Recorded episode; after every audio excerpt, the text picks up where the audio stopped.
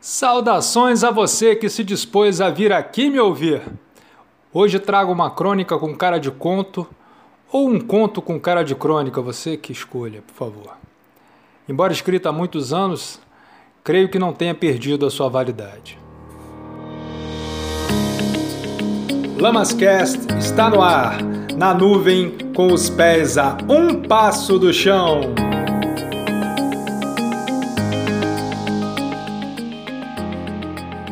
Poeta não visitava sua amada cidade natal há anos. As saudades apertavam mais porque as notícias eram poucas. No entanto, as lembranças ainda estavam vivas em sua memória.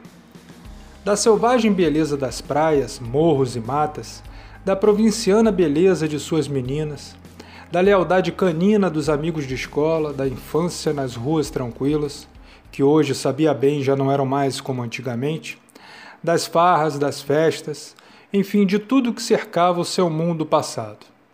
Tinha registrado em todos os sentidos da vida que levara. O cheiro da mata e da maresia ainda roçava seu nariz. Os grãos de areia escorriam por entre seus dedos. O som das ondas batiam. Imensas pedras banhavam-se no mar. O primeiro beijo ainda degustava. A saudade se tornou uma imensidão apertada em seu peito. Assim, decidiu voltar para passar uns dias na sua cidade e escrever uma poesia em homenagem à amada. Não que jamais tivesse escrito versos sobre ela, mas é que em todas a cidade era o pano de fundo e a maior parte feita das lembranças. Queria voltar para novamente cheirá-la, percorrê-la, pegá-la, ouvi-la, vê-la e degustá-la. As informações que obteve eram de uma cidade mais moderna, com alguns problemas sim, quais não as tem, porém com reformas que valorizavam suas belezas naturais. O poeta não parava de sonhar durante a viagem com a sua chegada. Logicamente, ela foi mais lenta do que o normal. O projeto era passear por todos os lugares que já conhecia e outros por onde nunca havia passado. O poeta queria sentir tudo à sua volta e fazer as anotações necessárias para a poesia da cidade amada. Queria até pesquisar a origem dos nomes de suas ruas. Pretendia também conversar com muitas pessoas, velhos, crianças, meninos, meninas, adultos, enfim, com o máximo de cidadãos e os que trocaram a capital para obterem mais tranquilidade ou porque a acham ainda mais bonita. Mal chegou, o poeta, mochila às costas, passou a caminhar pelas ruas de sua cidade, reconhecendo lugares, notando algumas diferenças. Ele passeava ainda deslumbrado com tudo pelas ruas do centro quando percebeu que algo incomodava profundamente. Os milhões de galhardetes e cartazes grandes, pequenos, médios imensos com propaganda política agredindo tudo, até o que não tem beleza, mas jamais é chamado de feio, o poste. Para ele, aquela série interminável de fotos sorridentes com nomes, letras e números pendurados nos postes não passavam de espantalhos de plástico. Sua sensibilidade desta vez acabou por lhe trazer vertigens. Parou num bar e pediu um copo de água para se recuperar. Pensava. A democracia é uma festa que foi proibida por tanto tempo que acabou se tornando desorganizada pela falta de hábito. Isso passa. É melhor eu esquecer isso e eu ir partir para frente, porque não há cidade mais bela no mundo. Agradeceu a gentileza do dono do bar, saiu e nem bem se recuperara da vertigem pelas visões dos espantalhos urbanos sobrepostos, duas combis velhas passaram gritando pelos alto-falantes o nome de candidatos rivais e seus autoelogios como se discutissem asperamente no meio do asfalto.